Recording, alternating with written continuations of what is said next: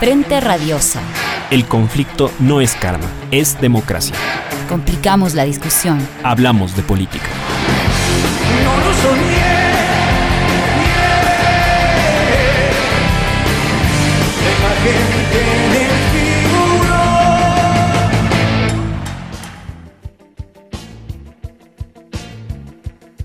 Buenas tardes con todos y con todas. Bienvenidos nuevamente a este su programa Frente Radiosa, un espacio que, como saben, está comprometido con debatir y agitar la política. Mi nombre es Isabel Díaz y esta tarde me acompaña en la conducción Yura Serrano. ¿Qué tal, Yura?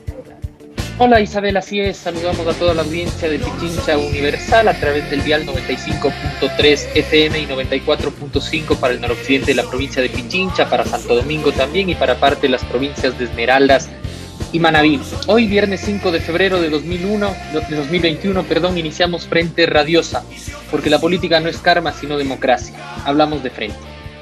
Les recordamos que esta es una coproducción del Foro de los Comunes y Registro Aurora y que pueden encontrarnos también en nuestras redes sociales, Facebook, Twitter, Instagram, Spotify e iVoox como Frente Radiosa. Agradecemos, como siempre, a Línea Dura, medio de comunicación digital ubicado en Nueva Jersey, quienes retransmiten este espacio radial para la comunidad migrante en los Estados Unidos a Ronnie por la coordinación técnica desde los estudios centrales y a todo el equipo de producción de Frente Radiosa.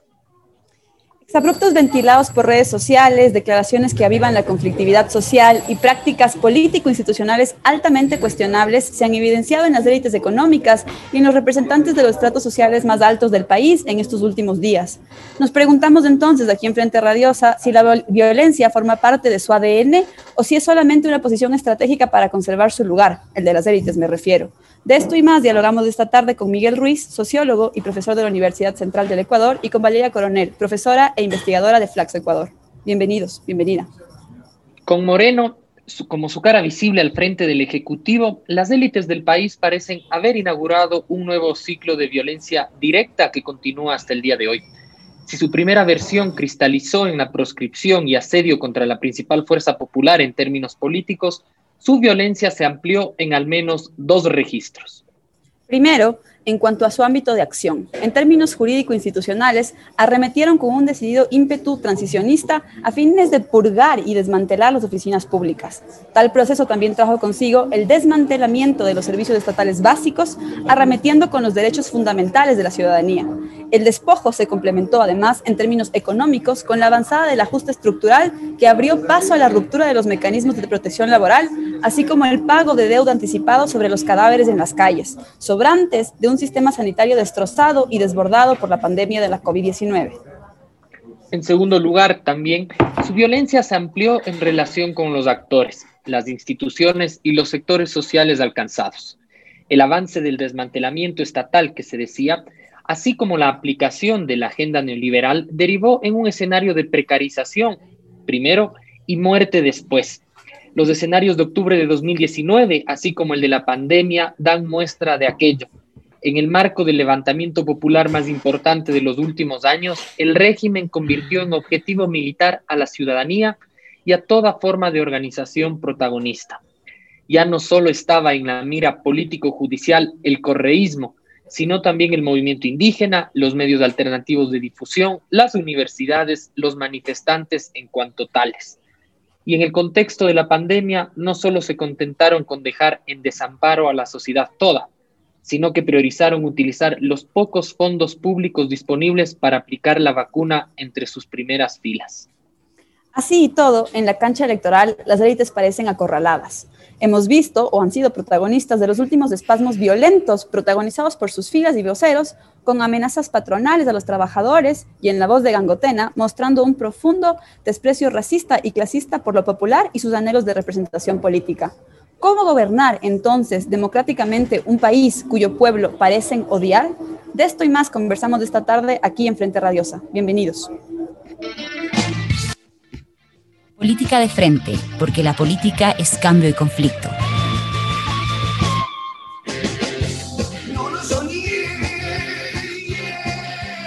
Pichincha Universal. El país atraviesa un escenario bastante complicado en términos sanitarios, económicos y sociales, como lo hemos discutido en programas precedentes. En ese marco, algo que no deja de ser relevante en el accionar de las clases altas y cómo han actuado tanto históricamente como de manera específica en este periodo. Así nos preguntamos, para empezar este programa, ¿son violentas las élites ecuatorianas? Bienvenidos, Miguel, bienvenido, Valeria. Empezamos contigo, Miguel.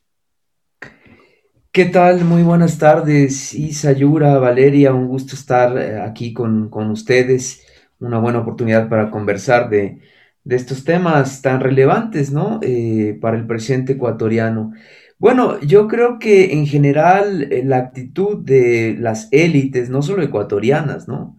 De las élites a nivel planetario, es violenta en, un sentido estructural, como es una parte como de, de, lo que plantean ustedes, ¿no?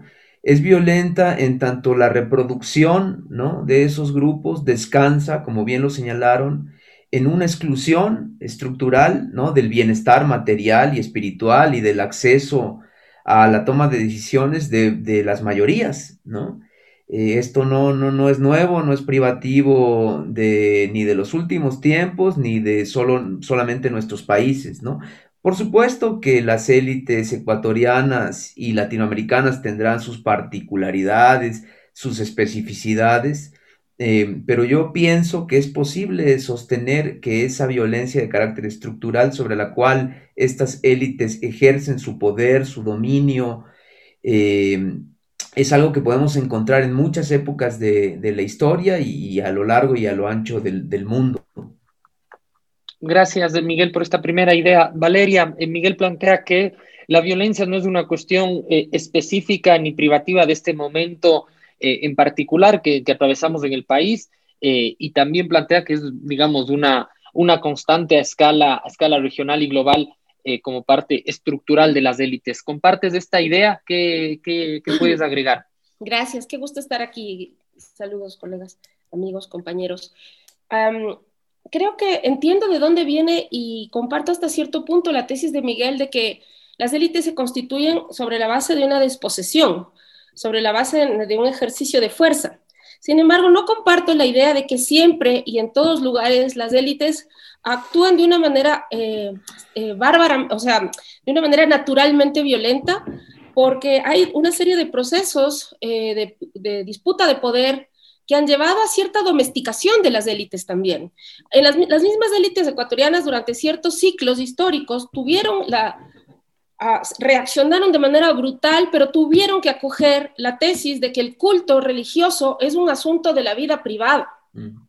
Y tuvieron que sacar el culto religioso de la escuela pública, porque hubo una fuerza social y una fuerza ciudadana y sobre todo y también una fuerza estatal que impuso la laicización del Estado y creó escuelas de tipo laico fiscal, creadoras de más bien un discurso cívico antes que un discurso religioso. Eso fue un retroceso, un, una, digamos, eso contuvo a las élites ecuatorianas a que sigan ejerciendo una dominación de tipo moral y que concentren todas las formas de poder en sus, eh, eh, no solo la propiedad, sino también el discurso eh, moral, que naturalicen la diferencia social a través de em, discursos de estamentales, raciales, aristocráticos. Una serie de sus pretensiones fueron contenidas en el momento en el que eh, se libró una disputa en la formación del Estado Nacional y las clases populares y medias eh, y un sector incluso de las élites pactaron más bien por un proyecto nacional en lugar de un proyecto estrictamente estamental y jerárquico. En ese momento, ese pacto llevó a un cierto, eh, primero, no diría yo derrota de las élites, pero diría, se les exigió un compromiso con las leyes y con la fuerza del Estado y la fuerza del proyecto nacional del proyecto laico y tuvieron que llevar, controlar su, uno de sus grandes íconos, que era la, educación religiosa, por ejemplo. De todas maneras, ellos podían ser fundamentalistas, eh, adoradores, eh, creyentes de, su superioridad, racistas, podían seguir siendo todo, pero tenían que hacerlo de manera relativamente pudorosa dentro de sus espacios domésticos. Siempre hemos sabido que las élites quiteñas son, hablan racistamente de los otros. O sea, en todos lados hemos oído eso. En nuestras propias mesas se ha oído racismo.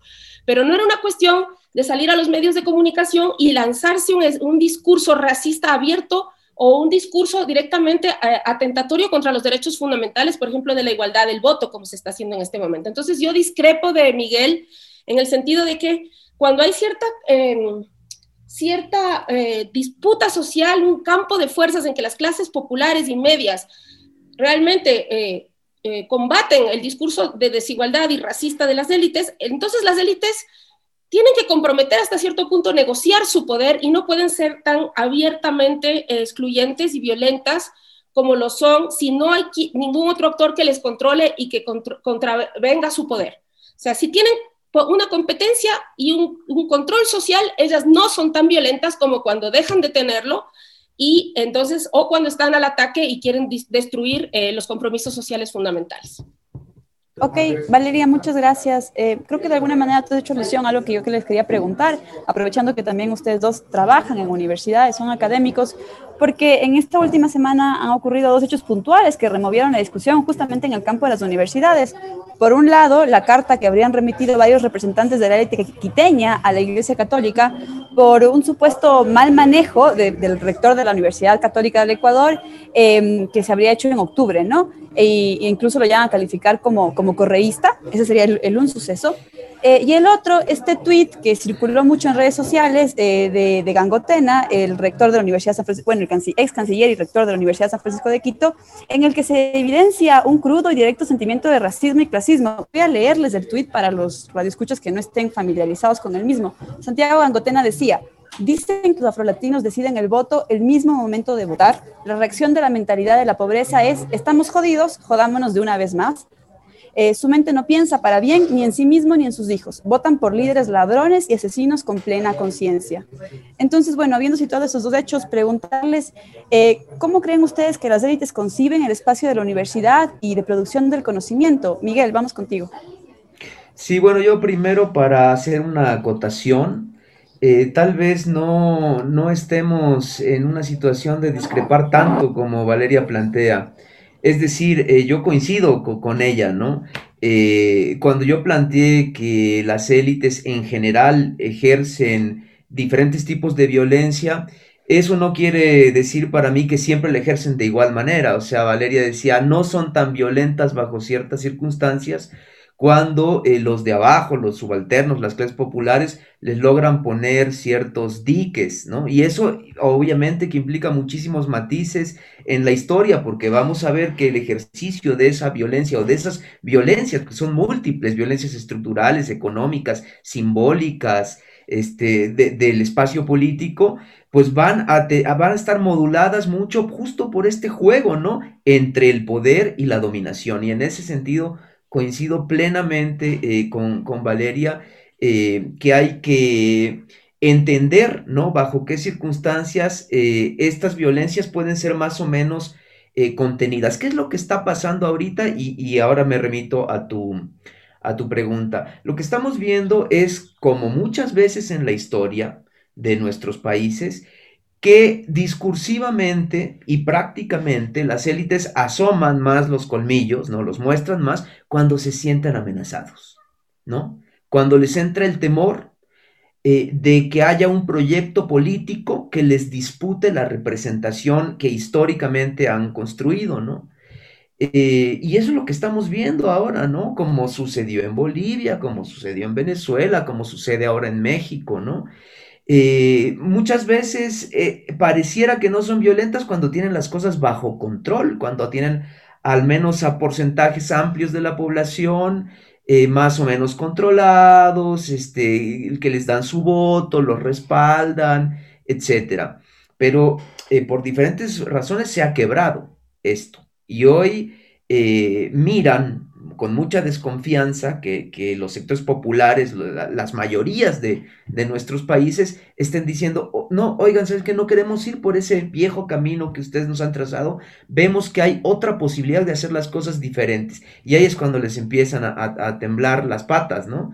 Em, ahora, en el caso particular de la universidad o de las universidades, yo diría que lamentablemente ni en las universidades públicas ni en las privadas, aunque es más evidente en el caso de las privadas, se ha logrado superar una reproducción de las élites eh, de carácter eh, excluyente. Hay diferentes mecanismos, ¿no?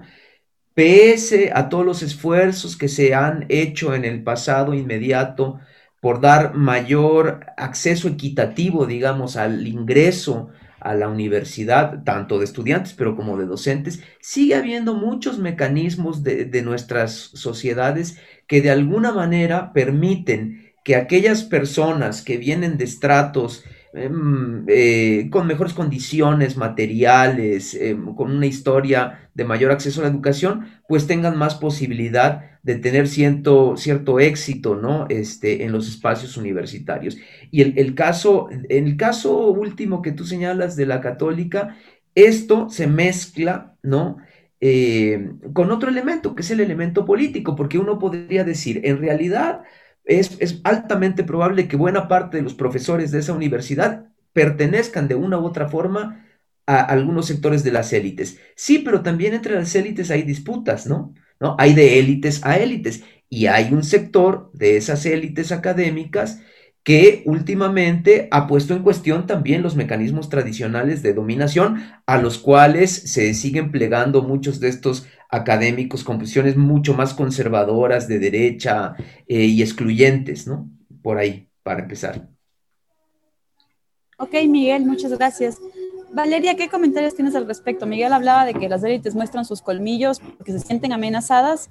Eh, y bueno, también nos, nos, planteaba que hay élites y élites. Eh, tú ves fracturas al interior de las élites y también retomando la pregunta que le hacía Miguel yo anteriormente, eh, ¿cómo conciben las élites las universidades y los espacios de reproducción del conocimiento?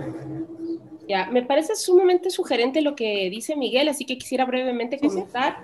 Creo que en tiene mucha razón en el sentido de que mm, hay periodos en que hay un, un cierto pacto de convivencia socioestatal y, y, eso no significa que no haya acumulación polarizada de parte de las élites y que haya todo el proceso, de, o sea, la desigualdad permanece, pero hay una especie de, de, de mm, se impone la convivencia, pero cuando esa convivencia está eh, amenazada, a ver, la convivencia se ha aceptado, sin embargo hay una conducción desde arriba de esa convivencia, y cuando esa conducción desde arriba, cuando las élites representan esa convivencia, eh, eh, el hecho de que estas élites se vean amenazadas de que hay un ascenso de clases populares a la conducción política o que hay un proyecto de conducción política plebeya, eso es generalmente causa de, desata reacciones de tipo extremadamente violentas. Los, más, los grandes ciclos de racismo y de exterminio a nivel mundial han surgido justamente no en reacción contra los otros que viven en otro mundo. El racismo, por ejemplo, no es contra los que no conviven en la sociedad, sino contra los que son parte de la sociedad y amenazan con ascender a tener una conducción desde abajo, o sea, plebeya, cuando, se amenaza que los sectores subalternos pueden ascender, o las razas consideradas parte pero subalternas pueden ascender, eh, cuando el poder reclama su nombre, entonces hay una reacción violenta. Así fue la expulsión de los moros y de los, los judíos en Europa, así los grandes acontecimientos del racismo, y así es hoy también una reacción contra una especie de entrada o refortalecimiento de lo plebeyo dentro de la política, dentro del discurso nacional, dentro del discurso estatal que hemos evidenciado en estas últimas a inicios del siglo XXI. Entonces es una reacción contra el ascenso de lo plebeyo a, lugar de conducción o a objeto del deseo del poder. Eh, estoy muy de acuerdo con eso y eso es una de las cosas que hay que vigilar. Nunca el racismo o el odio de clase es contra el otro de otro lugar, sino contra los propios que están ascendiendo a un papel de mayoría de edad y de conducción política. Eh, respecto de la universidad, en realidad creo que más allá del, crimen penal, que para mí representa el, el, cuestionamiento de la legitimidad del voto de los, de los afroecuatorianos, eh, el cuestionamiento de la legitimidad del voto de los afroecuatorianos es un crimen del más alto nivel, justamente a pocos, a pocos días de las elecciones, se está descalificando todo un sector de la población y generando un discurso de horror sobre ellos que podría motivar hasta una violencia colectiva contra, contra los ciudadanos negros de este país. Eh, eh, y, generar una situación de terror, cuando lo que en realidad un, un maestro o un, un contertulio público con un título académico y una autoridad académica debería promover obviamente cierta racionalidad, cierta inclusión, sobre todo someterse a las leyes, pues someterse a las leyes fundamentales. Y en vez de eso está estimulando al odio y, puede, puede ser incluso un agitador de la expresión práctica del odio que ha llevado ya episodios de exterminio Eh, entonces, no es menor lo de lo que estamos hablando. Y el debate que está detrás, no me quiero detener en este asunto que para mí tiene un, peso hasta penal, eh, eh, refiriéndonos a la universidad, en realmente hay un debate que, que no se logra resolver, pero que ustedes al preguntar lo traen a colación, y es que se pensó que la universidad pública o privada era sobre todo un espacio de ejercicio de derechos fundamentales a la educación de calidad, democrática, equitativa, incluyente. Pero resulta que estos dos discursos en la Universidad Católica y en la Universidad San Francisco, que por su parte tienen otras muchas virtudes, estas dos universidades han sido también sede de pensamientos democráticos, de producción científica. Yo no generalizaría, pero el discurso de la, corporación ultraconservadora que le escribió la carta al arzobispo dentro de la Universidad Católica, lo que está planteando, y lo mismo Gangotena, lo que están planteando es que ellos son gerentes y propietarios de la universidad, que ese es su estricto derecho de admisión, que es su, discoteca, que es su, su negocio privado, y no es porque la universidad, nadie puede ponerse una universidad, aun, si, cuando sea capital privado, capital corporativo, como si se estuviera poniendo una tienda. Se está poniendo un lugar donde que debe ser eh, reglamentado por una política pública de educación eh, bajo ciertas premisas, reglas de calidad, ciertas premisas, reglas de comportamiento. O sea, no es que porque es privada, entonces aquí pueden los hombres pegarles a las mujeres, o porque aquí es privada, entonces solo me entran los fundamentalistas religiosos, o porque aquí es privada, damos la educación que nos da la gana. No, y ellos están actuando como si estuvieran regentando sus espacios domésticos. Y una universidad, ni pública ni privada, es un espacio doméstico, es un espacio público. Valeria, me quedo, me, quedo contigo antes de ir al, al, corte sobre esto último que planteabas. Así entonces, la universidad que, en teoría y proclamada, digamos, en el sector público quizá más, más claro, pero también desde el privado, como la promesa democrática y plural eh, que, ha sido reivindicada, termina siendo una falacia. Son espacios entonces en los que esta, esta promesa de democratización y de pluralidad eh, están sometidas en cambio a esta, a esta, a esta suerte de, de regentes de lo, de lo, de lo, del patrimonio particular? O sea, un poco lo que están es empujando justamente, no, o sea, un poco lo que están empujando es justamente, y, se y resistieron mucho a que haya ciertas reglas generales para la operación de las universidades, tanto públicas como privadas a nivel nacional. Y muchos profesores, porque yo soy una de ellas, sabemos las ventajas científicas de construcción de red, de, de, de de observación de la calidad que supuso que este país entre en diálogo con las tendencias internacionales que en distintos lugares del mundo se dieron para una educación de calidad, con ciertos criterios profesionales, que salga del espacio patrimonial, como, dice Weber, del oikos, que salga de la dominación familiar la, la, universidad, que salga del, de la autoridad del patriarca y que se empiece a construir un respeto a las profesiones y a sus, y a sus discursos y un respeto a la ciudadanía que accede a la educación. Entonces, yo creo que con estos discursos no solo están empujando una reacción contra el voto popular libre y secreto, es decir, un, un, discurso contra la soberanía del Estado Nacional y, y, el derecho de libertad fundamental de los ecuatorianos, sino que también están empujando, no sé si consciente o inconscientemente, hacia convertir las universidades en negocios que no tienen ninguna responsabilidad social ni se regentan por ninguna ley. Y eso em, significaría que estamos en un proceso de privatización, de, uno, de privatización y de y de corrosión de uno de, los derechos fundamentales en el Ecuador, constitucionalmente. Gracias, Valeria. Eh, volvemos después de la pausa con, con Miguel sobre eh, algunos temas más que se nos quedan, se nos quedan eh, abiertos. volvemos después de esta pausa.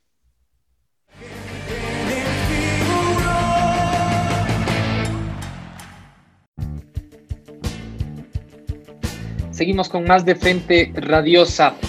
Quien no traiga la foto de su voto en favor de tal candidato no podrá entrar a su espacio de trabajo. Fueron las declaraciones de un alto funcionario empresarial en días pasados a propósito de las elecciones de este domingo.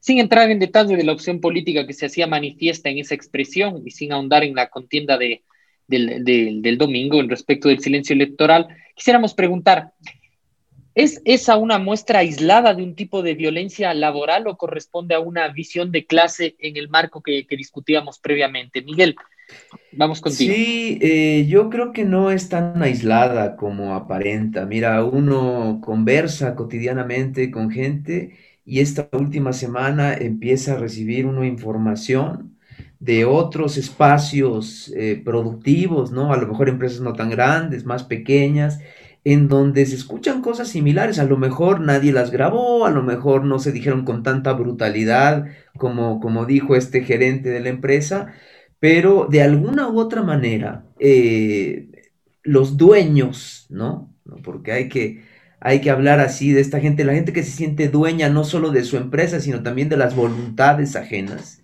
y eso sí tal vez sea muy propio de nuestras élites, ¿no?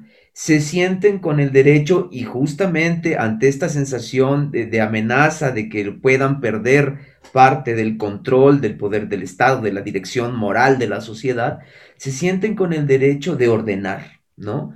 Eh, de ordenar por fuera del espacio que estrictamente les correspondería, ¿no? Que de por sí ya es un espacio de, dominio, de ejercicio del, del, poder, ¿no? El espacio laboral en una relación capital-trabajo que por naturaleza es jerárquica, ¿no? Y unos mandan y otros obedecen.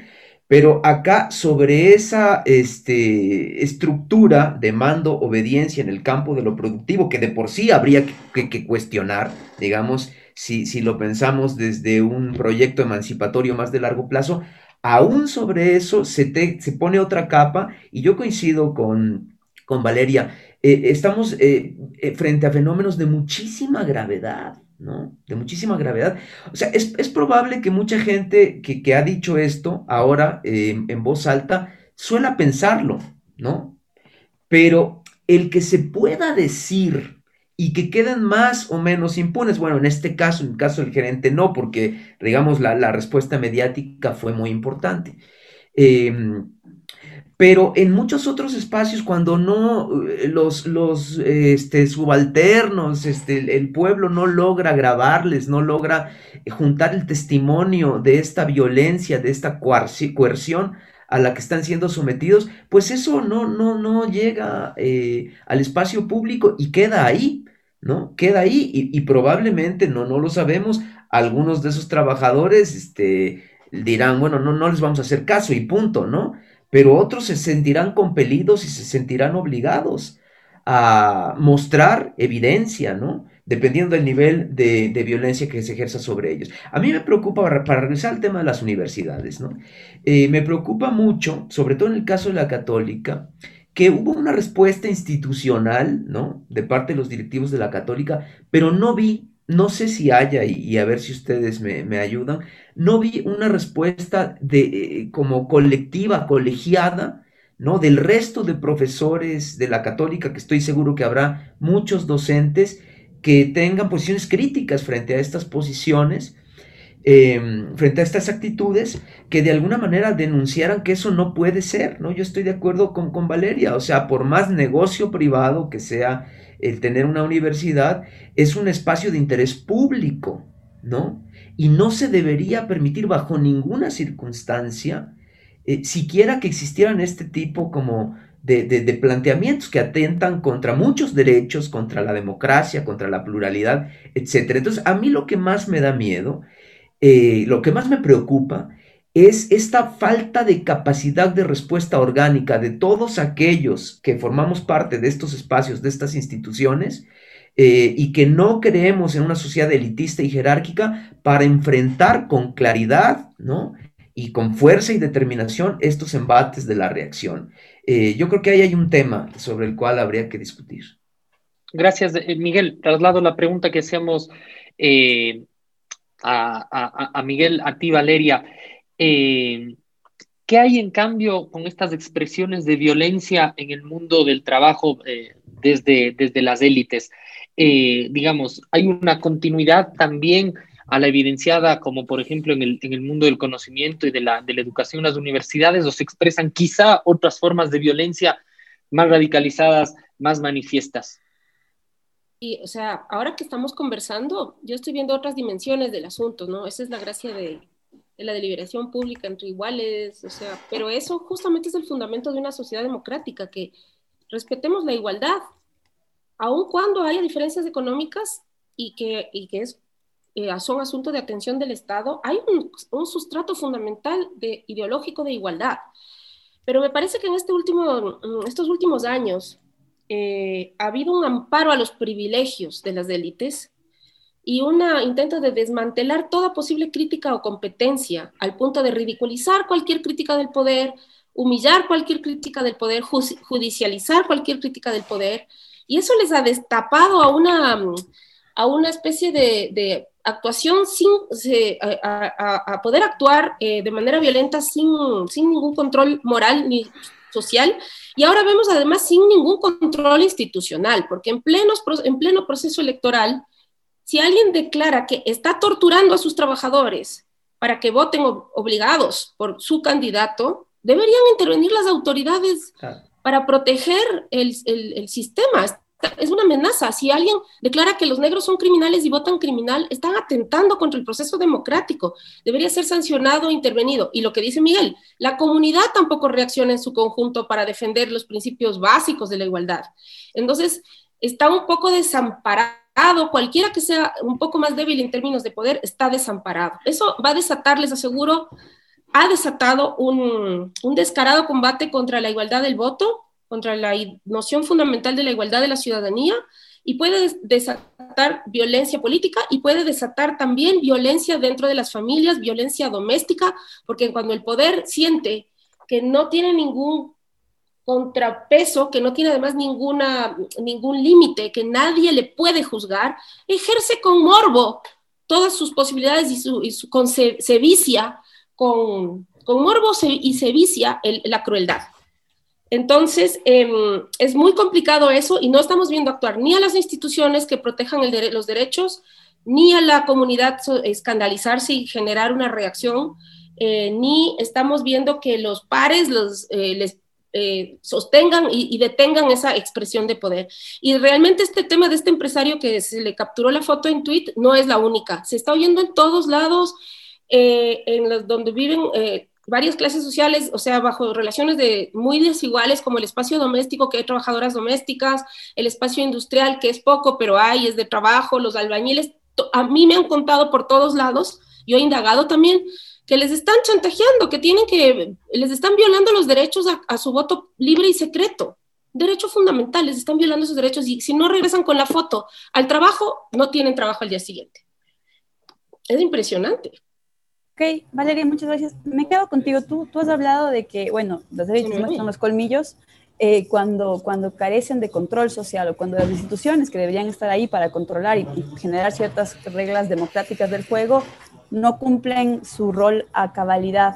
Em, y si bien eso es, es, verdad o comparto tu criterio, eh, también preguntarte o consultar tu opinión, eh, finalmente este aparente acorralamiento electoral que viven las élites hoy por hoy, eh, también sería una señal de que esta táctica o esta estrategia que han desplegado em, les resulta contraproducente, ¿no? No, no, es, no, es, no es muestra de un proyecto político de acumulación, sino de, pura violencia, eh, pero finalmente sí se ve eh, un cierto, no sé si llamarlo despertar o, resistencia organizada que quizás se pueda traducir en términos de votos, ah. también considerando el, el escenario electoral en el que nos movemos, ¿no? Ya veo que a lo que vas, y creo que hay varios niveles en que pareciera que las élites actúan irracionalmente y por tanto están perdiendo, o sea, actúan de manera tan deschavetada que están destruyendo la propia posibilidad de reproducción del país, están destruyendo los servicios básicos, no solo como derechos de las mayorías, sino hasta como, como empresas proveedoras de, de, servicios, están destruyendo Cenecid, están destruyendo, o sea, ¿cómo, ¿cómo les favorece eso? Se pregunta uno, ¿no? Eh, eh, pero ese es otro capítulo. Y el siguiente capítulo es como eh, toda esta reacción, esta crueldad, esta, este chantaje, este acoso, y sobre todo lo que sucedió durante los años de COVID, que fue verdaderamente el bombardeo más antihumanitario que podía. Ahí se vio que, que las las élites tradicionales no y las, nuevas élites neoliberales no son solidarias. O sea que de ahí no puede provenir ninguna solidaridad social, porque aprovecharon el malestar de la gente para pasarles todo, la, hacerles retroceder en derecho a la sociedad a todo nivel. O sea, eso no se hace con los propios y por tanto sienten que son ajenos y que son casi, como ustedes dijeron, objetivo militar. Entonces uno esperaría que la gente hubiera aprendido a que ellos, a que no hay tal protección de las élites, ¿no es cierto? Entonces, que la gente pudiera votar contra quienes no los han protegido, sino que al contrario, los han asaltado en, un momento de debilidad y de enfermedad. Contra los asaltantes eh, podría haber surgido este voto. Pero ahora les están diciendo, como ustedes van a votar contra nosotros porque ya saben que somos crueles, entonces voy a estar al lado para que no denuncies. Es un poco, a mí me, a mí, a mí me aterra, a mí me importa mucho el problema de clase, el problema racial, a mí me importa el problema nacional, pero como uno de los actores o actrices o, actoras sociales que es vulnerable, que somos las mujeres, para mí es muy comparable como cuando tu agresor te dice, tú no puedes ir solo a la tienda porque vas a denunciar. Sí, yo voy a vigilar cada milímetro de tu existencia para que no puedas eh, declarar tu, malestar públicamente. Entonces, cuando les dicen, te vamos a secuestrar el voto y, si no me muestras tu voto, te va a ir peor, les están amenazando de muerte porque si pierden el trabajo en, en contextos de pandemia mueren. Y les están amenazando de muerte para que no voten y no denuncien su crueldad. O sea, es realmente un secuestro perdón, o sea, pero a mí se me escandaliza lo que está sucediendo. Uy, ya me estoy desapareciendo, voy a aprender. Valeria, muchas gracias. eh, Miguel, sí, definitivamente es escandaloso, perdón, este, te no, por favor, continúa, continúa. Definitivamente es escandaloso. Eh, y yo, un poco retomando lo que tú planteas, ¿no? Ah, ¿Es síntoma de fortaleza o de debilidad, ¿no? Esta actitud. Bueno, de, un poco depende de cómo lo veamos. Yo tiendo a verlo más como un, síntoma de la, de la pérdida de capacidad de influir sobre el resto de las clases sociales y de los sectores eh, eh, respecto a las ideas, respecto a los proyectos. Eh, o sea, están realmente desesperados. O sea, esa es mi interpretación. Ahora, que estén desesperados no quiere decir que no pueda tener consecuencias terribles, como señala Valeria, y que automáticamente todos aquellos que se sienten amenazados eh, frente a ellos va de manera como efecto boomerang eh, a, votar en contra. Puede ser que, que no, que, que, haya gente que sí logra, logre tener cierto nivel de, movilidad, de, cintureo para evitar, para hacerle un bypass, digamos, a esa mirada inquisidora del patrón y sus reglas y, sus amenazas, pero habrá quien, habrá muchas que, que no, que de alguna manera este, se sientan compelidos y tengan que cumplir, ¿no? Lo cual evidentemente constituye un, delito. Eh, pero esta desesperación que yo veo, eh, comparándola con otros momentos, ¿no? En donde se ejerce manipulación, pero se ejerce con un poquito de mayor este, sutileza, ¿no? O sea, yo, yo por ejemplo, yo que soy, mexicano y viví la mitad de mi vida allá, yo recuerdo que eh, el PRI, por ejemplo, ¿no?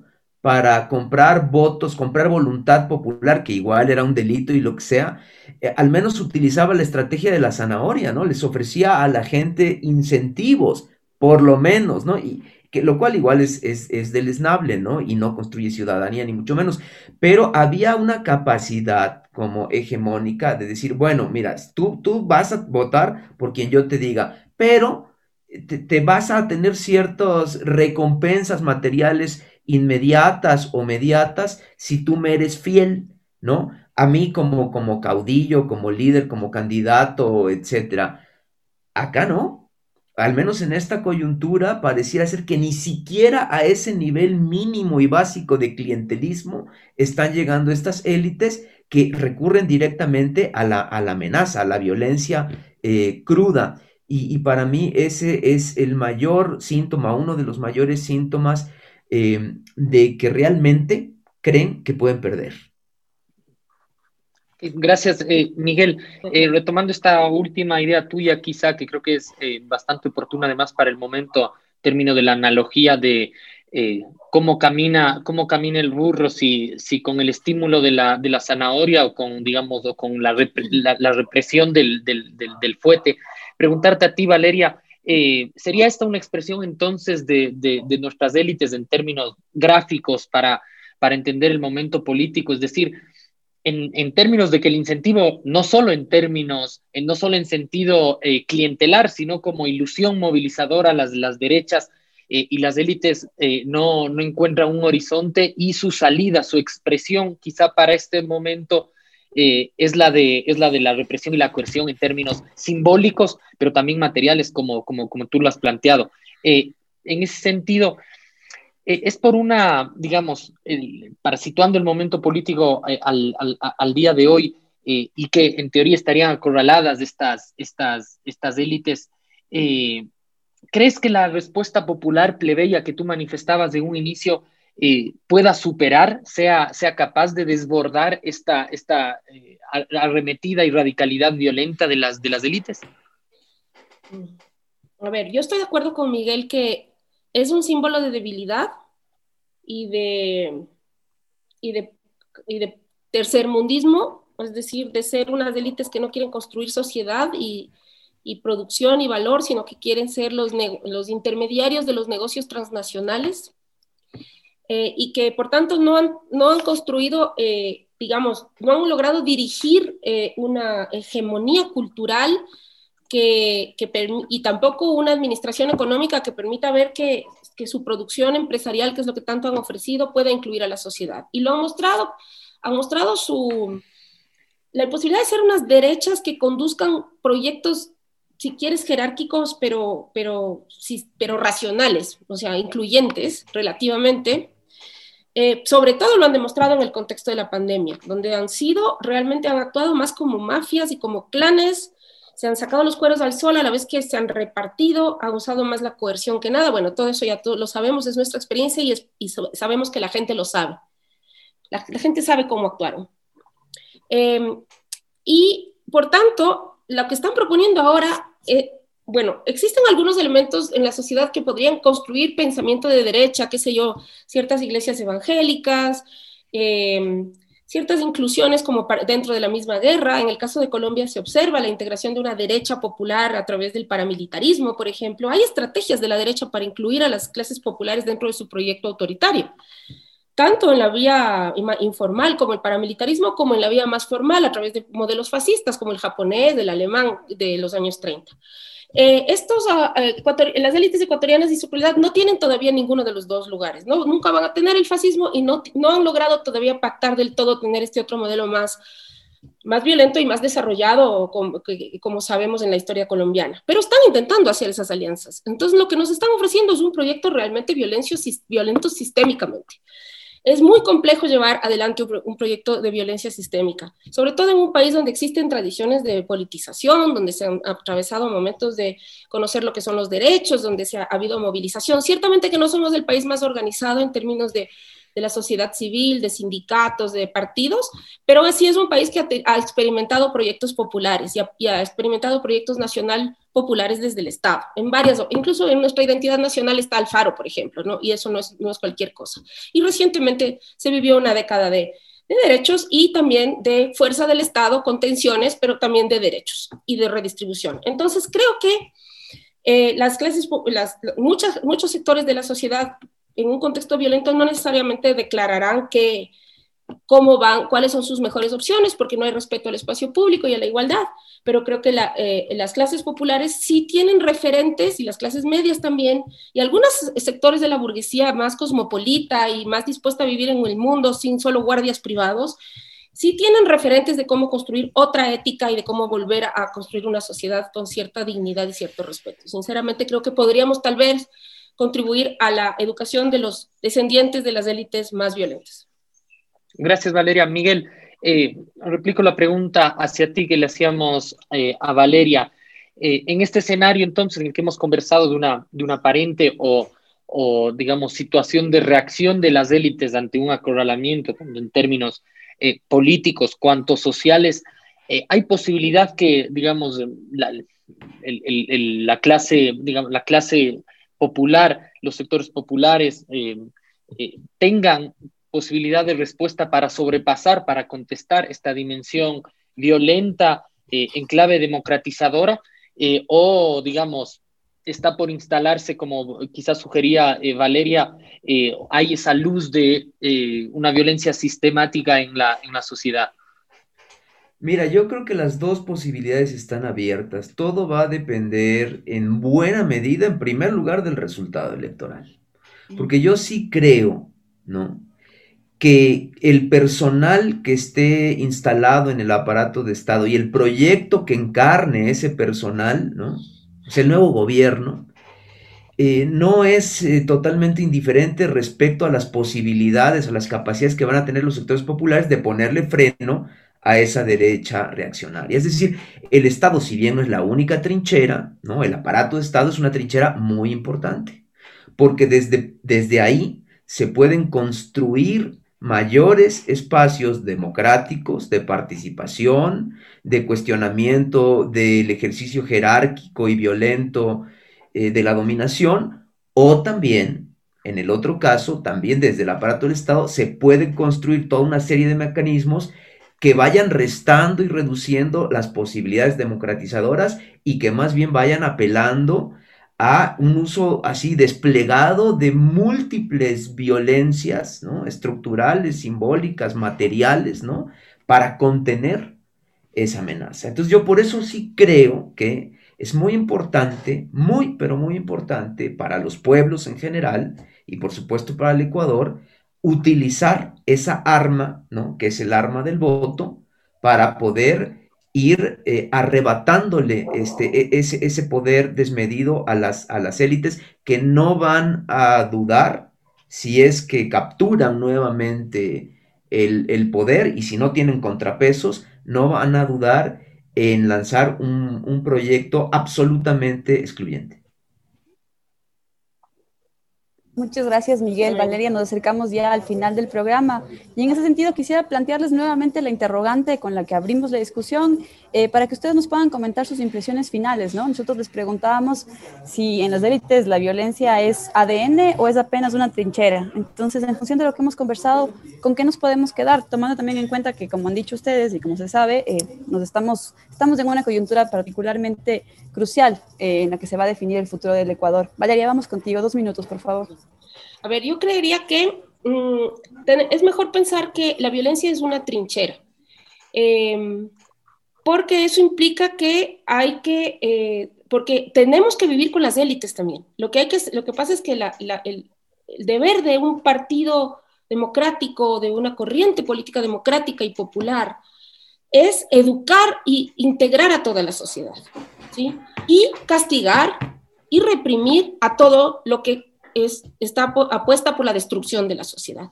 Es decir, em, si nosotros pensáramos que, eh, que la élite es por naturaleza y siempre será ingobernable, que no se le pudiera incluir, eh, estaríamos condenando a una parte de la sociedad a no ser parte del, del, del, del, orden y de la democracia. O sea, nuestro, nuestro papel es invitarles a ser parte de una vida digna e incluyente e igualitaria.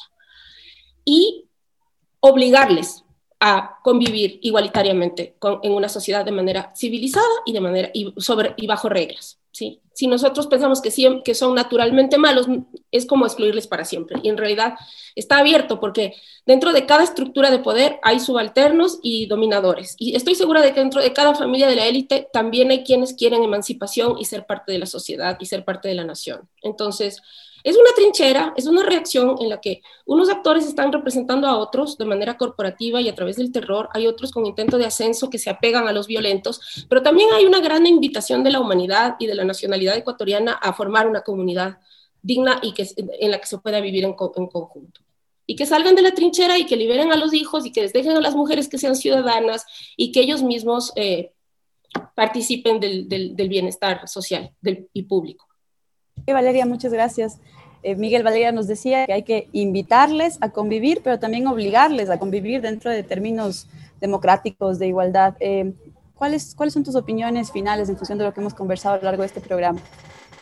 Sí, yo coincido con Valeria respecto a la necesidad de que un proyecto democratizador apueste no en primer lugar a la violencia, sino al diálogo, eh, sin embargo, eh, muchas veces estas invitaciones al diálogo fracasan y fracasan no precisamente porque nosotros desde abajo no estemos preparados, sino porque muchas veces los poderosos se resisten, porque esos diálogos tienen que llevar hacia una sociedad menos injusta, más equitativa, una sociedad en donde los recursos, todos los tipos de recursos, materiales y no materiales, eh, circulen de forma más equitativa entre las personas.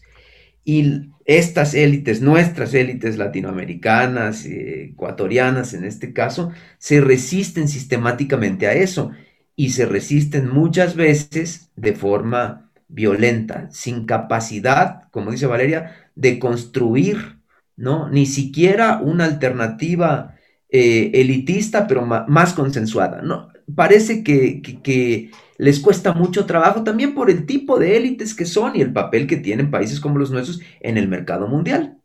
Eh, sin embargo, no hay que dejar de apostar como proyectos plebeyos, democráticos, populares, en construir esos proyectos eh, en donde se les pueda invitar y, decirles, eh, ¿saben qué? ustedes tienen lugar aquí, pero con una actitud que, no puede ser la que han venido teniendo históricamente, de desprecio, de soberbia, de, de egoísmo y de incapacidad de ceder, aunque sea un poquito, de, lo mucho que tienen, ¿no? Porque ese es el problema de ellos. No es que no quieran compartir la mitad o tres cuartas partes.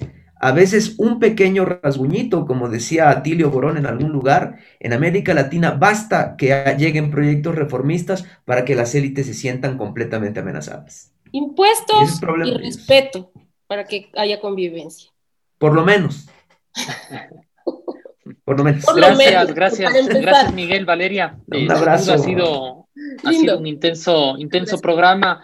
Eh, creo que se han colocado varias ideas necesarias para la discusión en este momento que, eh, que atraviesa el país, las distintas formas de violencia evidenciadas en este, en este tiempo a través de las, de las élites y sus, y sus voceros. desde Frente Radiosa agradecemos a nuestros oyentes por seguirnos en un programa más. Agradecemos a Miguel, a Valeria eh, y sin duda llamamos a la ciudadanía un voto responsable para este día domingo. Eh, gracias por seguirnos en este programa. Gracias, Isabel. Nos vemos la próxima semana con el capítulo 50 de Frente Radiosa.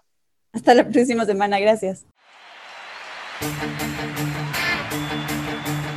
Una coproducción del Foro de los Comunes, Registro Aurora y Ecuador para Largo.